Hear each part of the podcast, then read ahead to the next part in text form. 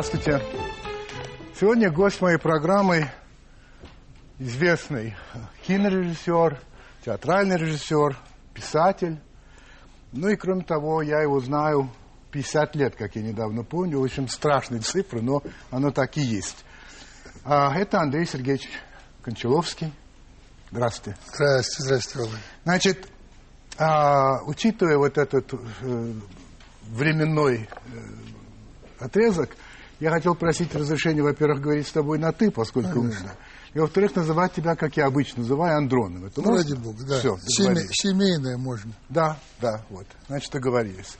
Значит, мы начинаем всегда с Vox Populi, то есть это вопросы зрителей, которые присылают на, первый, на сайт Первого канала вопросы, адресованные гостю, зная, конечно, кто этот гость. Итак, Сергей Сергеевич Воктюков. Как вы думаете, какое кино сегодня необходимо русскому зрителю? Почему раньше на Филине и Тарковского ломили столпы, а сегодня авторское кино не популярно?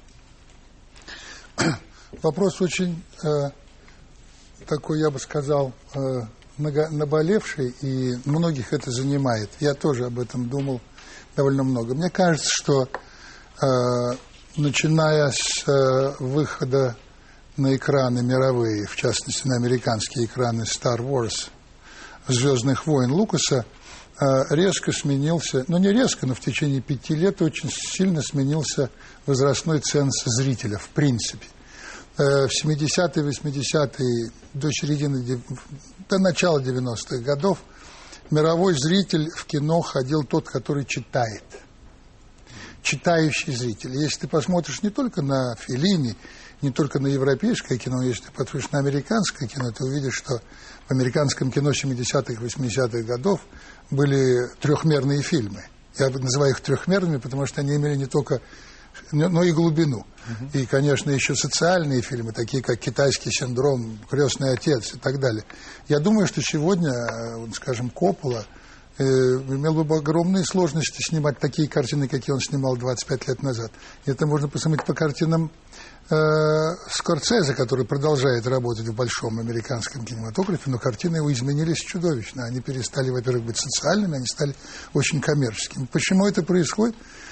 Э, наш зритель, э, как э, наиболее, я бы сказал, податливый к американской культуре, в отличие, скажем, от китайского зрителя или индийского, у которых очень мощные свои корни, и они как бы отторгают европейскую и, в частности, американское кино. Наш зритель податлив, он стал э, во многом американизирован. Его интересуют э, те тренды, те возможности, которые пред- предоставляет сейчас американский кинематограф. Занимательность, сюжет и двухмерность. Когда я говорю двухмерность, хорошая. Я понимаю, да, да, Я понимаю. думаю, что это, это проблема э, демографическая и возрастная. Люди, которые тогда ходили на Филини, и, и на Антониони, и в том числе и на серьезные картины американские, это были люди э, 35-40. Сейчас эти люди в кино практически не ходят, и в 45 они смотрят телевидение. Так, а, скажи, пожалуйста, а, значит, есть целый ряд вопросов, связанных с неприятной э, темой, но все-таки я должен тебе задать. Почему я задаю э, тот, который пришел в наиболее грубой форме. Все-таки, ну, были более вежливые, но это звучит так. Это, э, значит, сейчас я вам скажу, кто э, это пишет. Значит, это Иосиф Чечельницкий. Как вы оцените события в Союзе кинематографи- кинематографистов России? Неужели ваш брат Никита Михалков действительно считает, что имеет право на пожизненную приватизацию э, Союза? Это позорище на весь мир. Значит, есть тут две части. Во-первых, как ты относишься к тому, что происходит в Союзе. Да. Ну, во-вторых, по поводу брата можешь говорить, не говорить. А вот... э, Ну, Почему? э, Когда мы говорим брат, это же мы все-таки взрослые люди, оба уже и потерявшие много волос, то, что осталось седое. Нет, мы, ну, нас кстати, очень часто сравнивают и все время говорят и противопоставляют. Если бы мы не были братьями, то не, противопоставля... не противопоставляли бы. Это Конечно. просто то, что мы единоутробные. Я говорю, почему меня там не сравниваете, там, я не знаю, с, с Бертолуччи, с которым я дружу уже 30 лет. Но вот так случилось. Что касается Союза, поскольку я очень давно э, не принимаю никакого участия в Союзе, и, э, Ты являешься членом Союза? наверное, Но сам не я сам я не знаю об этом, потому что Когда-то в 80-е годы очень меня просили быть секретарем и генеральным. Тогда приезжал Панфилов в Париж, я был в Париже, и Андрей Смирнов.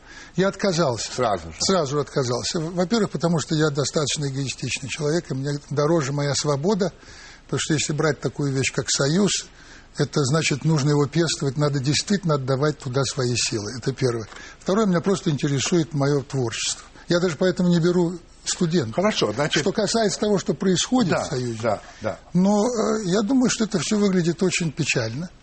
Э, я думаю, что это приблизительно то же самое, а может быть даже и хуже, чем то, что происходило в Союзе писателей, который раздробился на несколько союзов.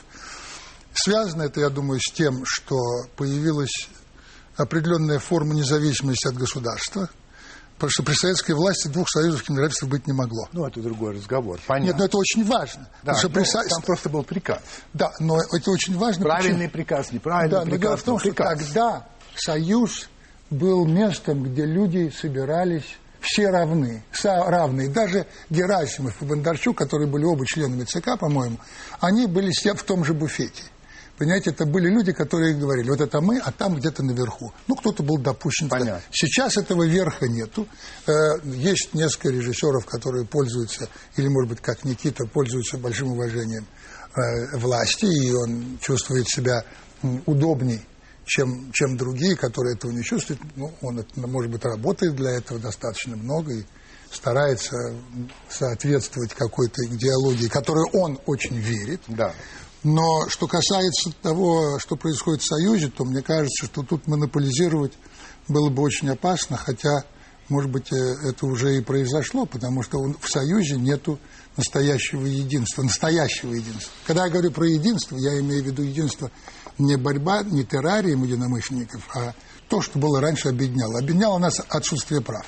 Теперь появились режиссеры с какими-то правами, и есть режиссеры, у которых никаких прав нет, а главное, нет финансов. Я думаю, что там все связано с этим. С этим. Я думаю, с финансовым. Что, я думаю, что связано с финансовым да, в определенной степени. Так, Александр Иосифович Малкиель. Как, на ваш взгляд, продуктивно бороться с растущей в России ксенофобией? Перспективно ли это в обозримом будущем? Что вы делаете в этом направлении, если что-либо? Бороться. Вообще я думаю, что для того, чтобы бороться, для этого должно быть государство. А государство, собственно, оно и существует для того, чтобы... Э, знаешь, Бердяев замечательно сказал, что государство создано для того, чтобы э, привести людей в рай, а для того, чтобы удержать их от падения в ад. Собственно, э, государство это и есть то, что должно заставлять людей быть людьми. И если не существует, если не существует правильных и серьезных законов, касающихся, в частности, ксенофобии или других форм зверского проявления, ну, я не знаю, в частности, там, я не знаю, порнография или детская, детская, понимаете, детское, то, что сделают с детьми у да, нас, да, да, да. и так далее. Поэтому я думаю, что это, это вопросы, вопросы прежде всего государства, потому что государство должно ужесточать. Но ты заметь, человек спрашивает о растущей ксенофобии. Ведь государства, законы эти есть. Они есть, и они написаны и так далее. Но вот такое ощущение, что в России вот эти настроения ксенофобские имеют тенденцию к росту. Или ты этого не чувствуешь, и тогда нет вопроса для тебя. Нет, я, я, нет, ты знаешь, я думаю, что существует определенная ксенофобия, и э, она может даже и расти в связи с тем, что люди пытаются найти виноватого да. в разных вещах. Да. Но э, мы хотим мы этого или нет, мы окружены абсолютно разными культурами. С востока мы окружены культурами мусульманскими с юга, с севера мы окружены достаточно враждебными и настроенными к нам. Вообще соседи всегда враждебны. Понимаешь, сербы, мы мы, у нас с сербами нет общей границы, поэтому и нас любят. Как только есть общая граница, туда есть общий конфликт. Это коммунальная квартира. Мир вообще коммунальная квартира. В коммунальной квартире, как ты знаешь, обычно кто-то кому-то подсыпает гвозди в суп там сколько плит. Поэтому это или плюют. Или плюют. Да. Много, много есть возможностей соседей. И поэтому мне кажется, что поскольку у нас такое количество э, нам соседних, но не, не, не, не православных, я бы сказал, конфессий, то, естественно, мы должны попытаться быть более терпимыми. Так. Но это не наше лучшее качество, я бы сказал, терпимость. Русский человек вообще не терпим, я считаю. Наталья Юрьевна Тимофеенко. Есть мнение, что в период кризиса надо отвлекать, развлекая. Вы будете развлекать, например, своими произведениями? Нет, да нет, ну так Но вообще вы считаете, что это правильно? Нет, во нет. время кризиса в Америке, во время Великой депрессии, многие фильмы преследовали цель сказать, ребята, все равно все будет хорошо. Зло будет побеждено, а, мистер Дидс едет в Вашингтон, все такое. Все-таки добро победит. Ну, нет, добро победит, это не развлекать. Нет. Прости меня. Это- это внушение, э, другое. Да. Да. оптимизма. Развлекать, это значит отвлекать. Отвлекать. Это Да, правильно, это так и написано. Да. Э, Мне кажется, что искусство, часть искусства должна отвлекать. Она для этого и делается. Вообще не все искусство создается для того, чтобы познать высшие формы жизни или высшие формы духовности. Есть искусство, которое чисто развлечение, Да. и чисто развлечение должно существовать. Но в момент кризиса или, в момент, или, или не в момент, я думаю, что э, это должно быть всегда. А сегодня особенно. Может быть, должно быть, я не знаю, я бы не сумел этого сделать, к Понял. сожалению. Не твой жанр. Да, не мой. Хорошо. А Юрий Григорьевич Карасев, как вы относитесь к признанию фильма, если, конечно, ты его видел, «Миллионер из трущоб» лучшим фильмом и вообще к тому, что он получил столько Оскаров. Ты вообще видел этот фильм? Видел. Ну и? Замечательно. Нравится? Замечательно. Замечательно. Почему замечательно? Дело в том, что последние два, там, скажем, 15, да вообще тенденция в Голливуде последние, может быть, в четверть века всегда была, была кар- выделить картины, которые, во-первых, очень много стоят, Так. и которых достаточное количество звезд, и которые уже как бы планировались для того, чтобы номинироваться на Оскар. Поэтому какие-то крупные картины знали, это будет там 11 номинаций, это будет 12 номинаций и прочее. Это большие э, голливудского плана картины и далеко не социальные. Вообще то, что «Миллионер из трущоб», картина, снятая наполовину на, на иностранном языке индийском, снятая без всяких звезд, снятая на крохотный бюджет. Конечно, она не рассчитывала на получение. Я говорил с монтажером, Да. монтажер и монтер, что рядом Кстати, монтирует. мон- смо- смонтировано замечательно. Гениально. Абсолютно. А он сказал, я не знаю, куда они торопятся, это никакого Оскара никогда не будет. Никогда не будет ничего этого. И Warner Brothers, по-моему, который выпустил картину, тоже не рассчитывал. Они там выбросили 20 минут и вы- вывернули руки режиссера и так далее. Там был большой скандал. Но, тем не менее, картина, которая просто самовыражение, поскольку она дешевая, и режиссер по полному отрывался там, как, как художник, потому что режиссер замечательный. А что вот, да, ты говоришь, выверн- вывернули руки, что? а, Сократили. Просто сократили, Сократили, по-моему, из, 15 э, из каких соображений? Я думаю, чтобы, во-первых, чтобы не было так много, так сказать, жестокости, там достаточное количество там жестокости, много, а да. Данни Бойл, если ты помнишь, Да. по Trainspotting, вообще он любит такое жесткое, Да. жесткое кино. Ну, во-первых, это, эта картина э, о, о- о чужой, во-первых, о чужой культуре. Во-вторых, о, о очень жестокой и вообще довольно мрачной действительности. В страшном мире. И одновременно с этим полная любви к человеку и полная любви к детям, и вообще к жизни, я бы сказал, к жизни.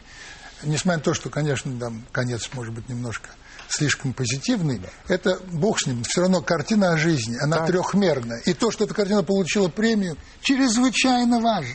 Для многих десятков, а может быть и сотен режиссеров в мире, которые думают, что для того, чтобы получить Оскар, надо снимать огромные блокбастеры. Нет, надо просто снять хорошее, интересное кино про интересных людей. А они не обязательно живут в Голливуде, они могут жить в трущобах.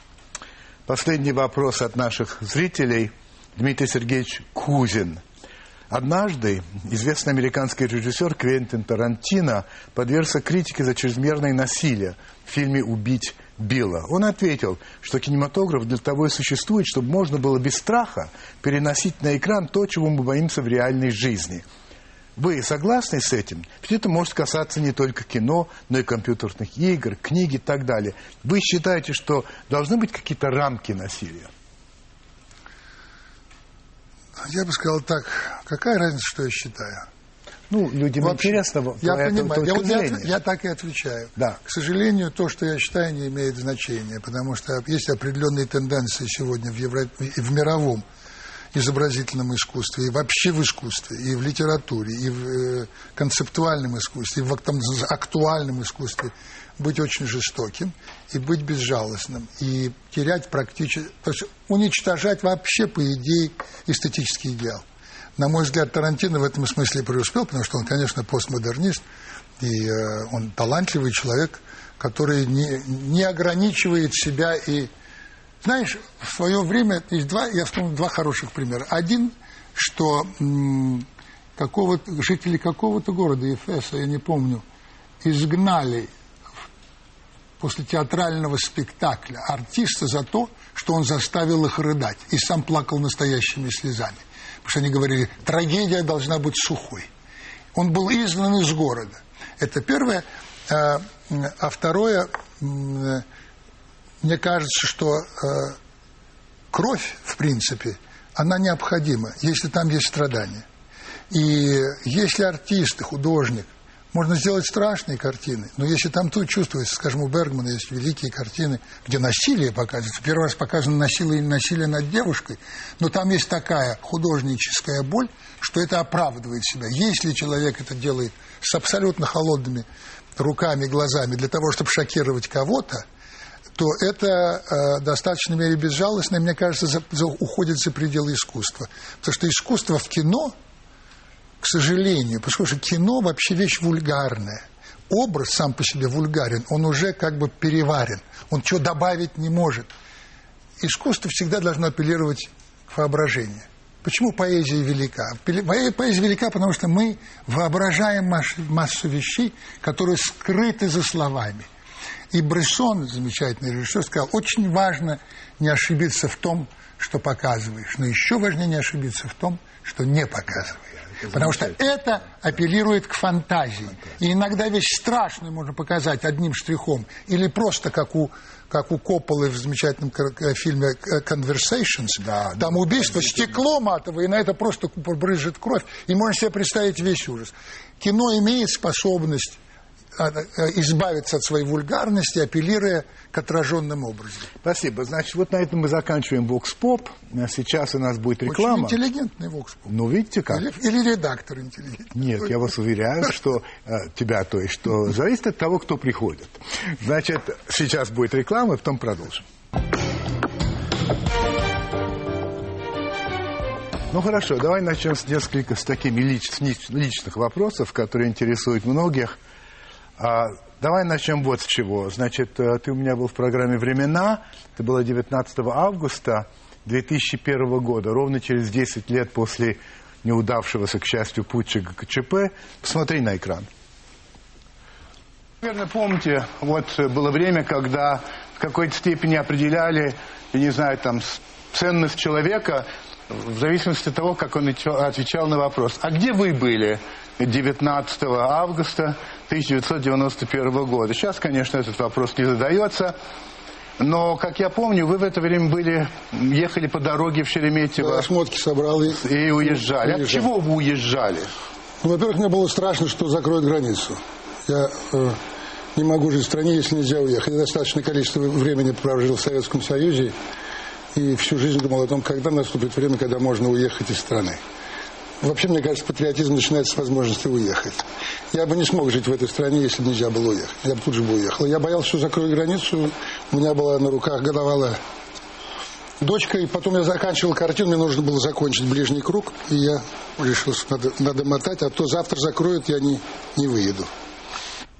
Ну вот смотри, а, ты, очевидно, полагал тогда, в 91-м, что ты уезжаешь надолго. Нет. Вряд ли ты мог знать. Нет. Ну, нет, я думал, что ненадолго. Ненадолго. Но я, но я все равно уехал. Я сейчас тоже уехал мгновенно. Я ну вот смотри, уехать ты, ну сейчас уже другое да. время, ты все-таки проводишь там, если я не ошибаюсь, больше времени, чем в России. Вот нет. почему? Или нет? Нет, я, я равно провожу. 50-50 получается? Я, да, нет, потому что я снимаю картину одну здесь, другую там. Дом-то где? А? Дом. Дом там, где работаешь. Действительно. Это первое. Вообще. Но если бы ты... И там, вообще, еще скажу, Давай. дом там, где любят. А поскольку я езжу с семьей, то дом мой там, где моя семья и мои дети. Вот я знаю, что дети спят внизу или там где, или наверху, или рядом. Это мой дом сегодня, в моем возрасте. Потому что у меня все-таки двое детей, которым совсем 5 и 9 лет. А ты не привязан а, к какому-то дому физическому? У тебя нет вот того, что вот здесь мне хорошо? Нет, я, безусловно, привязан к дому, где я живу, э, материнский дом, в котором все комнаты облучены как бы мамы, и это дом, в, котором мы сейчас живем под Москвой, и где живут дети. Но я тебе скажу, что мне достаточно иметь три фотографии и несколько книжек, которые должны быть открыты на том месте, это будет уже мой дом. Я слишком много путешествую, я люблю, я люблю быть в разных местах вообще. Но я не люблю гостиницы. Я, кстати говоря, не терпеть не могу гостиницы, я люблю сразу что-то построить, хотя бы маленькое, но свое. Почему Кончаловский Михалков, а не просто Михалков? Ну, это старая история. Да, это старая история, потому что я э, по паспорту Михалков, ну, в то время, когда я решил э, работать в кино и стал писать, печататься, э, стал печатать в искусстве кино и так далее, э, фамилия Михалков, мне казалось, что она э, отнимает у меня что-то, потому что будут говорить, вот э, вот ему папа помог. Вообще вечная история. Или папа во всем помогает. И делать мои кино. Все кино мои снял при помощи, значит, Сергея Владимировича Михалкова. Я тогда вообще взял самую глупую фамилию, которую я взял. Первый псевдоним был Безухов. Потому что я, я был толстый. Ну, считал, да, я 100 килограмм весил. Когда? И, ну вот в Авгике.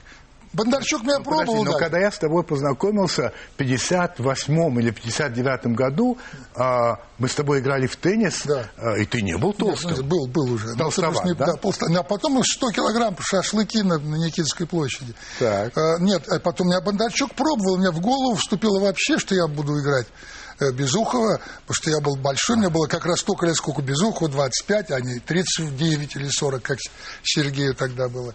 Я вообще думал, что я вообще похож на Безухова. Взял фамилию Безухов. В «Комсомольской правде» у нас Тарковским печатался сценарий. И был Тарковский Безухов. О, идиот. Потом еще какая-то была, я не помню, а потом я решил сделать... сделать ма- мамину Да, фамилию. мамину фамилию. И потом как-то к тому времени я стал увлекаться очень живописью Кончаловского. Ага. Потом я выяснил в 63 году, в 64-м, что у меня был двоюродный дед, о котором нельзя было говорить. Философ который, да? да? о котором был... Петр.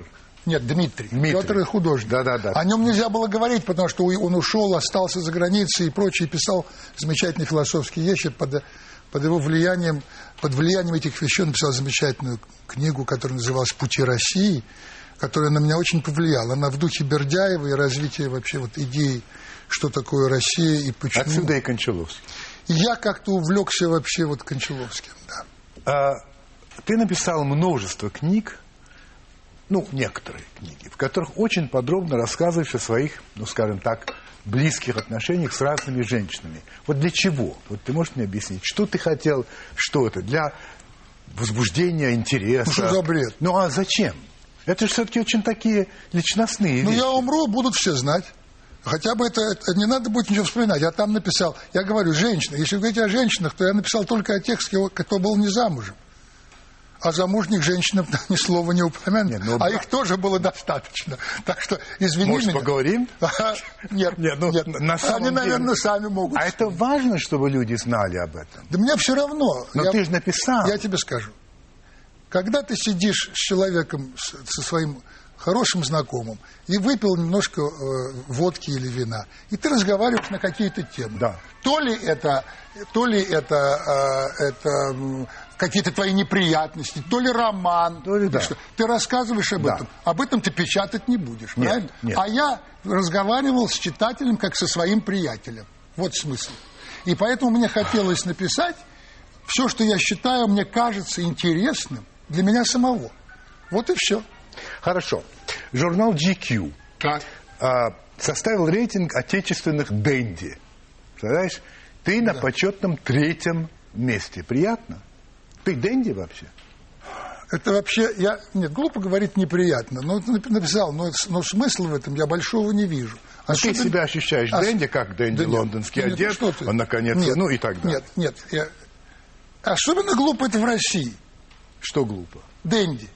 Слово? Да, ну, вообще, ну, Пушкин Дэнди. же. Да, нет, ну, Пушкин, во-первых, начнем а с того, что... не Онегинов да, же. правильно. Но Пушкин не...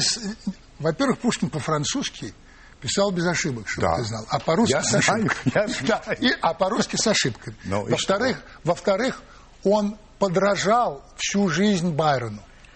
Будучи ну, исконно русским... Надо только один раз прочитать Дон Жуана, чтобы это понять. Да, а Но по-английски надо прочитать. Понятно, да. Да, я тобой- тогда да, действительно да, ты видишь... Да, это, это понятно. Что касается России, то как, как, как можно вообще говорить о денди, когда этих денди наберешь на, на- это из всего фракции, вообще вся фракция общества, если Да. взять, это будет 0,05%. И мне кажется, это довольно выглядит грустно. Знаешь почему? Я тебе скажу. У нас, у нас все-таки с Петра Первого, но вот я убежден в этом, начался комплекс неполноценности перед Западом. Э, вот те люди, которые, которые накрылись этим тонким плащом европейской цивилизации, их потомки, дворяне, все, они страшно хотели быть похожими на то. Но похожими внешне, то по, не по, по форме, а не по содержанию. И сегодня это вы превратилось, особенно сейчас, в очень странные, я бы сказал, экстравагантные формы. Little Italy поселок, Люксембург поселок, э, э, Highway, Way, Fish House. Идут бабушки. Кофе-хаус. Да. Но никто не понимает, что такое, во-первых, хаус. Конечно, нет. Думают хаос. Я сам не понимаю, Я даже зачем видел, я это? даже видел магазин, который назывался ткани, энтропия. Ну, это. Клянусь, ну, слушайте, красивое слово. да, это красивое, конечно. Слово, которое говорит о Конечно, полной лоб ПДВ, как этот Да, ну вот анекдот я- про колхоз. да. да. И, Но я тебе хочу сказать, представь себе, можешь ли ты представить в Лондоне или в Париже огромный щит, где, Не было, могу. где было написано э, э, Little Монина. Нет. Поселок Литл Монина. Да, Конечно. Это, вот, мне кажется, вот отсюда идет и желание м, быть вот э, денди, понимаешь? Что касается меня, я просто одеваюсь, как мне нравится. Я вообще не одеваюсь модно. Или то, что называется, я не слежу за журналами. Я вообще снял после картину против этих журналов. Да, но они так было. считают, ради бога, я не, я, не буду, я не буду возмущаться, в суд я не подам, я бы сказал так. А, чуть-чуть о кино, давай поговорим. Значит, ты мне уже ответил на вопрос, который я хотел задать. Вот твоя цитата. В Америке мне больше не интересно. Я не модный режиссер. Я не гожусь для Голливуда. Так что мне в Америке делать нечего.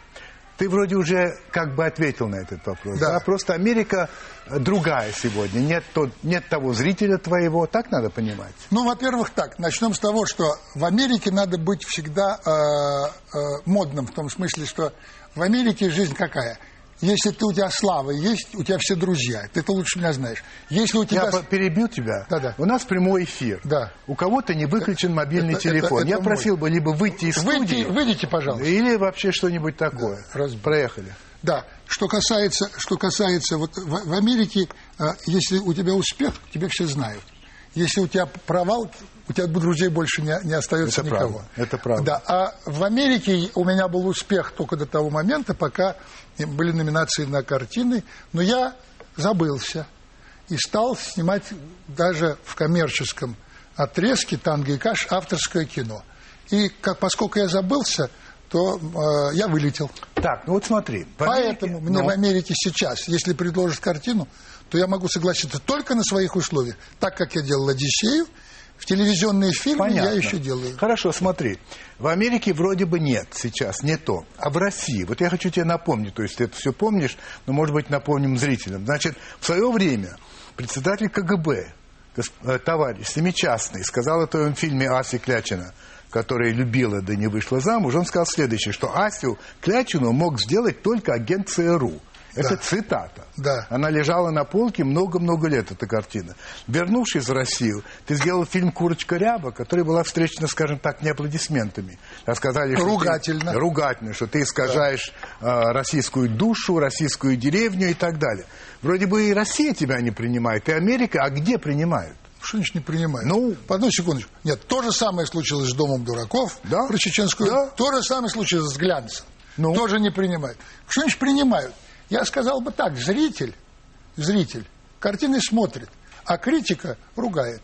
Ну так мы делаем картины, чтобы их, их- и в, в частности ругали. Знаешь, Чехов замечательно сказал, что на одного умного приходится тысяча глупых. И эта тысяча заглушает. Ну что делать? Но все равно надо делать те картины, которые хочется. Да. Значит, года четыре тому назад ты рассказывал о том, что снимаешь цикл «Бремя власти». А, О непопулярных решениях различных лидеров, но которые исходили из желания помочь своей стране. Ты перечислял что-то Андропов, Алиев, Тита, Ататюрк, Бисмарк, Столыпин. Ты вообще Ли сним- Кван Ю. Ты снимаешь? Ли Кван Ю. Сейчас? Ща- нет, готовлюсь сейчас снимать фильм. Готовлюсь снимать про Украину. И Про очень- кого? Э, про, думаю, про Кучму. То есть пока еще только Андропов был. Почему? Всё. Алиев. И Алиев был. Алиев Я был. его не видел. Да, снял очень много материала с Ярузельским. Считаю, что великий человек. Хотел бы снять Еще очень кино, легко. кино нет, да? Что? Ки- Еще нет кино. Есть. Кино еще нет, материал снял. Вот ты собираешься дальше Да, это меня делать. очень интересуют авторитарные фигуры, э, те фигуры, которые, о которых э, политика, политически корректная мысль всегда стесняется говорить. Но в которых, как ты убежден, это фигуры, которые на самом деле стремились Не стремились, а, а преуспели. благо. Преуспели в формировании своей нации. Так. Преуспели. Хотя они были диктаторы, Да. и хотя они были авторитарны. Но не соответствовали. Почему это дело? Потому что они соответствовали во многом культуре своей, своей нации, которую они в это время Вот ты возглавляли. говоришь, а, я читал об этом, и ты говоришь, что смысл этого цикла заключается в том, что, что неолиберализм, который ты так не любишь, а, наивно, ты говоришь, а, и, также, и, и, конечно, также ошиб- ошибочно обещает человечеству то же, что коммунисты. То есть э, благополучие, светлое будущее и так далее, что все это вранье собачье. Что вот- Это не вранье. Вранье это еще, понимаешь, вранье, конечно, кто-то из, из политиков вынужден врать, потому что политика вообще искусство возможной правды, я бы сказал. Но э, мне кажется, что все сложнее. Это не вранье, это искреннее заблуждение. Оно, кстати говоря, сегодня это заблуждение явно само себя подтвердило крушением, э, кризисом, экономическим кризисом. Потому что экономический кризис сегодня явное выражение ошибочности э, той идеи либерализма, которая считается универсальным. Что все вот универсально должно быть. Идея универсального э, экономического какого-то закона себя абсолютно сейчас дискредитировала. И мы живем в очень интересное время, я должен сказать. Чрезвычайно интересное время. Мы сначала 20 лет назад, 18 лет назад прошли через фазу полной дис- дискредитации социализма коммунистического, Да. авторитарного. Ну, советского. Да, совет, ну, авторитарного социализма, да? Да, А, и, как ты помнишь, знаменитый историк э, написал, конечно, Фукуяма? Фукуяма о том, что все кончилось, Конец даже жить истории. скучно. Конец истории. Да, конец истории. Прошло немного, не- совсем немного лет, 17 лет, и э, не только история себя не, не кончилась, но она, она э, так сказать, абсолютно разрушила идею свободной, э, свободного капитализма. Того свободного капитализма, который американцы так, с таким упоением последние 10 лет пытались насадить везде. Ты себя называешь с некоторой гордостью реакционером. Ну, ты с, с иронией, я с некоторым... С иронией. я- Ну, нет, смотри, я, с- ну- я с гордостью могу себя назвать, что я не реакционер, что я консерватор. Но послушай, что разные вещи. Конечно. Ну вот смотри, ты говоришь Я знаю, почему сказал, что я реакционер. Потому Ну? что я знаю, что у нас консерваторов всегда сразу присобачат к ним либо, либо фашист, либо реакционер. Ой, нет, это неправильно, конечно. Ну, уж от Да, Новодворска ну, это всегда можно услышать. Это верно, да, от Новодворской можно. А ты говоришь, что человек не изменился за 3000 лет, он все такой же, и дальше ты говоришь так. Им, человеком, по-прежнему движут секс, жадность, страх за собственную жизнь. Ограничивает человека только государство и полиция. Если их убрать, он станет животным. Мы не готовы к свободе и демократии. Вот мы. Это кто? Это человечество вообще, в том числе Андрей Сергеевич Михалков? Или это только Россия, в том числе, и не исключая Андрея Сергеевича Михалкова, Ну, не готов сегодня- к свободе, не готов Ну, к демократии. Вот смотри, как интересно. Сначала это могло относиться, 15 лет назад это могло относиться к России. Когда были иллюзии, что все-таки то, что называется демократией, когда никто не знает, что она все-таки будет давать правильные ростки. Оказалось на сегодняшний день, что к свободе э, не готовы и западные страны, причем самые развитые, они не готовы к этой свободе. И они вдруг почувствовали, что им нужно включить тормоза государства. То есть им тоже нужно то же самое, что и нам. То есть нужно государство, чтобы тормозило что? Что тормозить надо? Жадность. Государство главным образом ограничивает человеческую жадность, помимо его инстинктов. И это действительно так. А то, что человек не изменился, прости меня, этому подтверждение в любую хронику открой, мы увидим такую вещь. Знаешь, есть такой чудный философ, не знаю, знаешь, что Джон Грей. Ну как же? Да. Вот он написал прекрасную вещь, которая на меня большое впечатление произвела. Он сказал, что иллюзия прогресса, иллюзия прогресса, это, это то, что пора, по, так сказать, э, спирали развивается не только знание, но и человеческая этика. А это ошибочно.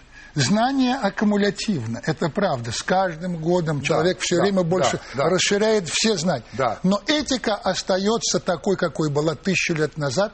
То есть и либо есть у человека божественная сила прощения или добра, либо ее нет. И на сегодня, если ты вспомнишь фотографии Забу Граиб из, иранской, из иракской тюрьмы, то ты понимаешь, что за пять часов можно с животным сделать не только, не только э, с узника, но и, и, и его надсмотр. Прежде всего. Да. И это то, что мы за кратчайший срок можем скатиться до животного состояния, нужно всегда помнить, для того, чтобы быть все время на, на чеку и, и думать о том, что человек в состоянии стать животным. Он даже хуже, чем животное, как у Шекспира сказано. Я хуже, потому что у меня нет чувства сострадания. Это в Макбете. Uh, I'm a human. Да. Если вернуться к России сугубо, у тебя вообще довольно интересные взгляды на свою родную страну. Ты говоришь, мы не понимаем, что такое демократия, не понимаем, что в нашей стране она невозможна. Нельзя говорить об ущемлении демократии в России, потому что ущемлять пустоту невозможно. Да. Так и есть. Убежден. Убежден. Убежден. Хорошо. А, посмотри на экран, 2006 год, программа «Времена». Запад думает, что мы европейцы. На самом деле мы по территории европейцы, по ментальности мы не европейцы. Нам, у нас есть тенденция к обожествлению власти, поскольку это византийская религия. Власть от Бога. У нас тенденция всегда слушаться начальника. И начальник должен быть один. У нас тенденция к вертикали, потому что нет вертикали, все разваливается. Недаром Струла, по-моему, говорил, что Россия должна быть в подмороженном состоянии, иначе она стекает со стола. Да? Все так? Конечно. Тогда смотри, ты говоришь, нужна железная рука, выходит. Твердая рука, это нужно для России. Нет, выходит, ты делаешь такие выводы. Ну, из твоих слов. Что нужна? Ну, это она возникает сама собой. Но она возникает да. из российского менталитета, да. культуры да. и все такое прочее. Ладно. А, значит, при этом ты говоришь, не надо ее бояться. Твоя цитата, она может быть очень благотворна. Есть вещи гораздо важнее, чем пресловутая свобода. Думайте, если человеку предложить ввести цензуру, и определенные ограничения, а взамен дать ему 3000 долларов зарплаты, социальные гарантии и чистые туалеты, он не согласится? Я сомневаюсь. Скажи, пожалуйста, Андрон, а ты согласишься? На что? На то, что тебе дадут 3000 долларов, у тебя будут чистые туалеты, у тебя будут социальные гарантии, но насчет свободы, извини, старик. Нет. Не, не согласишься. Не. А почему остальные согласятся? А я тебе скажу почему. Потому что а, человеку нужно прежде всего стабильность. Вообще нормальный человек прежде всего. Мне стабильность не нужна, я ее себе обеспечил. Моя стабильность – это то, что я могу сделать, свой, обеспечить себя своим трудом. У меня нет капиталов, я ничем не владею. Я, но своим трудом я себя обеспечиваю. Мне кажется тоже, что, к сожалению, ведь речь идет не о том, что... Я же не говорю, как, что это прекрасно. Я не говорю, что это необходимо. Я просто говорю о простой вещи замечательный русский марксист Плеханов предупреждал Владимира Ильича, что в России не созрело, не созрело еще исторически обусловленные объективные условия.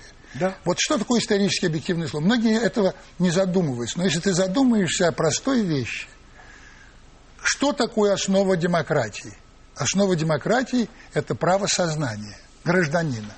Где возникла правосознания. И кто такой носитель правосознания в Европе? Потому что мы все время на Европу смотрим. Мы же не смотрим на Китай, в котором демократия, или в Японию, где кажется демократия, видимость демократии. Буржуазия. В Европе в 14, 12, 12, 15 веках возникла буржуазия. Что такое буржуазия? Буржуазия – это человек, который умеет ткать, либо делать медицину, либо делать что-то из мрамора. Ремесленник. Ремесленник, да. который своим трудом заработал не только на пропитание, но и создал рынок. У него возникли деньги, и он стал независим от герцога или, или феодалиста. Поскольку он стал независим экономически, еще стал давать деньги в долг, он образовал гильдии, а потом сказал, дайте мне политическую свободу. Отсюда в XIV веке и началось развитие того, что можно назвать правосознанием. Это возрождение. Да, На самом деле. Да, чуть раньше, но в принципе Да, это да, возрождение. да.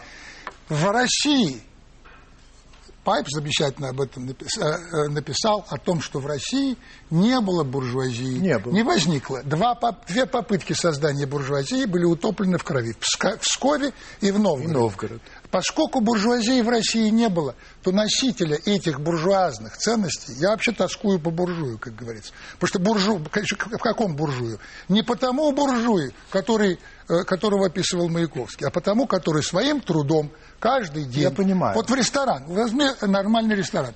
А возьми наш ресторан, извини меня, человек богатый открывает ресторан. Будет он там работать. Он наймет 25 человек и будет Скажи, считать пожалуйста, деньги. Вот разница. ты вообще понял меня? возможным, я понял, появление буржуазии в России? Или это вообще невозможно? Нет, нет. Понимаешь, конечно.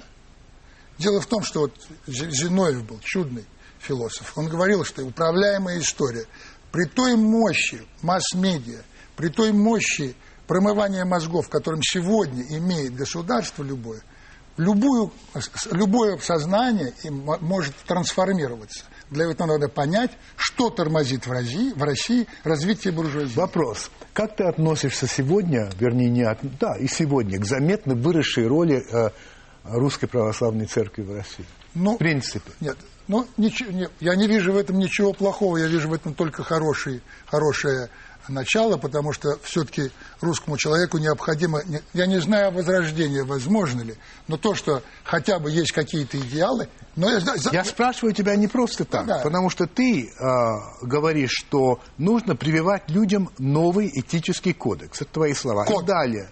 Этим должно заниматься, говоришь ты, телевидение, которое сегодня могло бы заменить церковь. Да. Я не верю, что нынешняя церковь может прививать какие-то этические нормы. Нет. Я поэтому тебя спрашиваю. отвечаю, что церковь как, гигантский идеологический аппарат и как серьезная, разумная, очень построена на очень разумных идеалах вещь, вполне может помочь государству в развитии того, что я бы назвал реформы национального сознания. Только нужно привнести в религиозную догму, которая существует, понятие, что бо- бо- богатство и деньги – это не грех. Потому что А это не противоречит вообще православию? Вот это, идея. это противоречит православию. Но ведь православие тоже имеет возможность на, на диалектическое развитие, потому что ортодоксия никогда не может выжить долго. Ортодоксия в чистом виде. Оно- диалектика во всем, понимаешь? Природа все время меняет свои законы. И я уверен в том, что и православная церковь русская, если она хочет играть серьезную роль, не только должна говорить о том, что Христос все простит, но и о том, что Христос, э, понимаешь, что есть вещи, которые Христос не прощает, например. А, ты знаешь, поскольку время бежит, а мне хочется за- задать миллион вопросов, я все-таки задам пару, которые для меня крайне важные. Значит, ты как-то сказал или считаешь, что вообще железный занавес, хотя это политический термин, Да. но на самом деле явление не политическое что это явление культурологическое, а, и что а, он- а, оно лежит а, на отрывке католицизм-православие. На водоразделе. На этом водоразделе. Да. Вот. Ну и это имеет тысячелетнюю историю. Да, русскому гораздо договориться с татарином, Да, чем, с поляком. Чем, да, чем с поляком. Хорошо. Значит, ты что, разделяешь точку зрения Киплинга? Э, Запад есть Запад, Восток есть Восток, и вместе им не сойтись. Если Но, так. а, нет, ну, Киплинг имел, имел в виду все-таки время колониализма. Я скорее разделяю точку зрения замечательного э, культуролога Хантингтона. Я говорил о том, что э, столкновение цивилизаций, и оно происходит. Но оно происходит, знаешь почему? Оно происходит не потому, что мусульманство, а, причем только мусульманство, учтите, ни, ни конфуцианство, ни Индия вообще к этому не имеет отношения. Э, Потому что э, в течение большого количества времени, об этом Солженицын замечательно написал, э, что европейская культура, да, об этом писал еще и Шпенглер, а европейская культура замкнулась на себе. Когда говорят культура или история, всегда думают только, что все она начинается с античной истории, абсолютно игнорируя колоссальные наци- национальные культуры, которые до сих пор живы. Европа э, во многом стала надменно на- навязывать всем свои идеалы, которые она посчитала универсальными, а они не универсальны, и это сейчас доказано. И сегодня Китай или Индия начинают играть гораздо большую роль, чем в Европе хотелось бы. Но, к сожалению, а для меня, к счастью, в этом смысле, надменность Европы, собственно, э, и вызывает такую активную реакцию э, мусульманского мира. Понимаешь, что я хочу сказать? Я понимаю да. отлично. Я переда- задаю последний свой вопрос перед Марселем Прустом, а мой вопрос такой. Вот что сказал Андрей Сергеевич Кончаловский, а, когда его спросили, если бы он, если бы предложили ему заняться воспитанием нации, что бы он делал? Он ответил, что бы сделал я, разработал бы для каждой школы методики, методику прививания уважения к деньгам и индивидуальной ответственности. А начал бы с того, что объявил бы в школах конкурс на самый чистый туалет. И чтобы за чистотой в этих общественных mm-hmm. туалетах следили сами школьники, а не уборщицы. Не писай мимо туалета. Первый постулат индивидуальной ответственности. Да, это очень просто. Behaviorism, э, то есть поведение человека, поведенческие, вообще э, поведенческая модель человека, строится на его, на его идеалах. Э, индивидуальной ответственности в России нет. И Чехов замечательно написал, что если в, в туалете вонь или все воруют, то в этом виноваты все, а значит никто. Это российская концепция. Вот в этом смысле индивидуальная ответственность должна быть анонимна.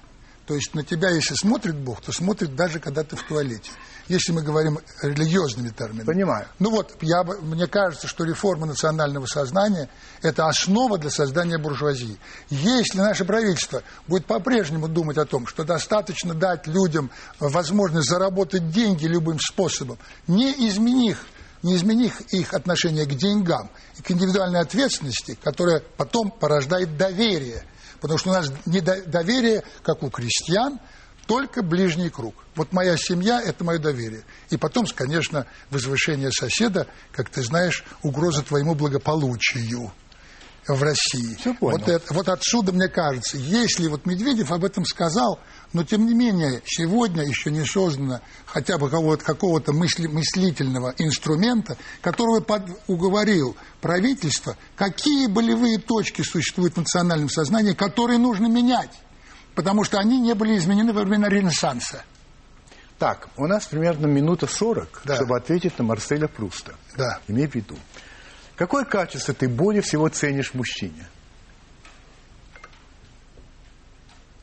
Юмор. В женщине? Заботу. Есть ли у тебя любимое слово?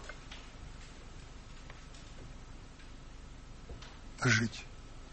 А нелюбимое? Умереть. Что ты считаешь своим главным недостатком? Их так много. Это тоже ответ. Где бы ты хотел жить? Там, где тебя любят. А где бы ты хотел умереть? Не важно где, важно кто вокруг.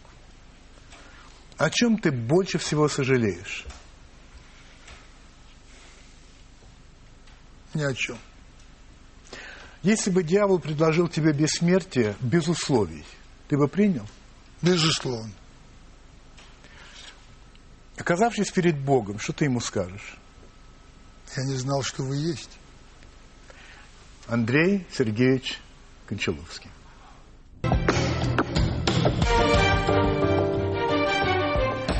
На днях Михаил Михайлович Жванецкий отметил свое 75-летие. Собственно, а, оно случилось 3 марта, но праздник состоялся 13 марта.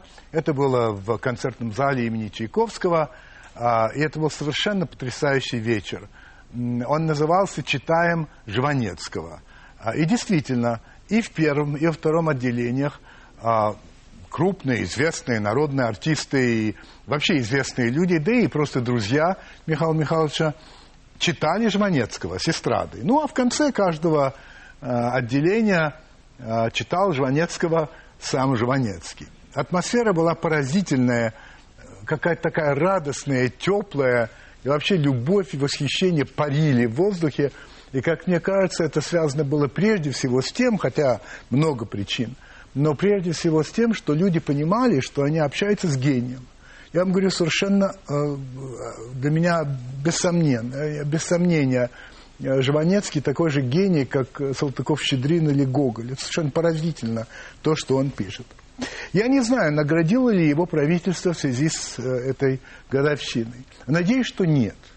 Потому что все-таки награждать человека за то, что ему исполнилось столько-то лет, ну как-то странно. Ведь он не он э, добился этого. Ну так случилось, что исполнилось столько лет. Так что, по-моему, награждать не надо. Вот поздравлять бы хорошо. И я очень надеюсь, что и президент, и премьер-министр э, поздравили его. Я не знаю, но я надеюсь, что это так.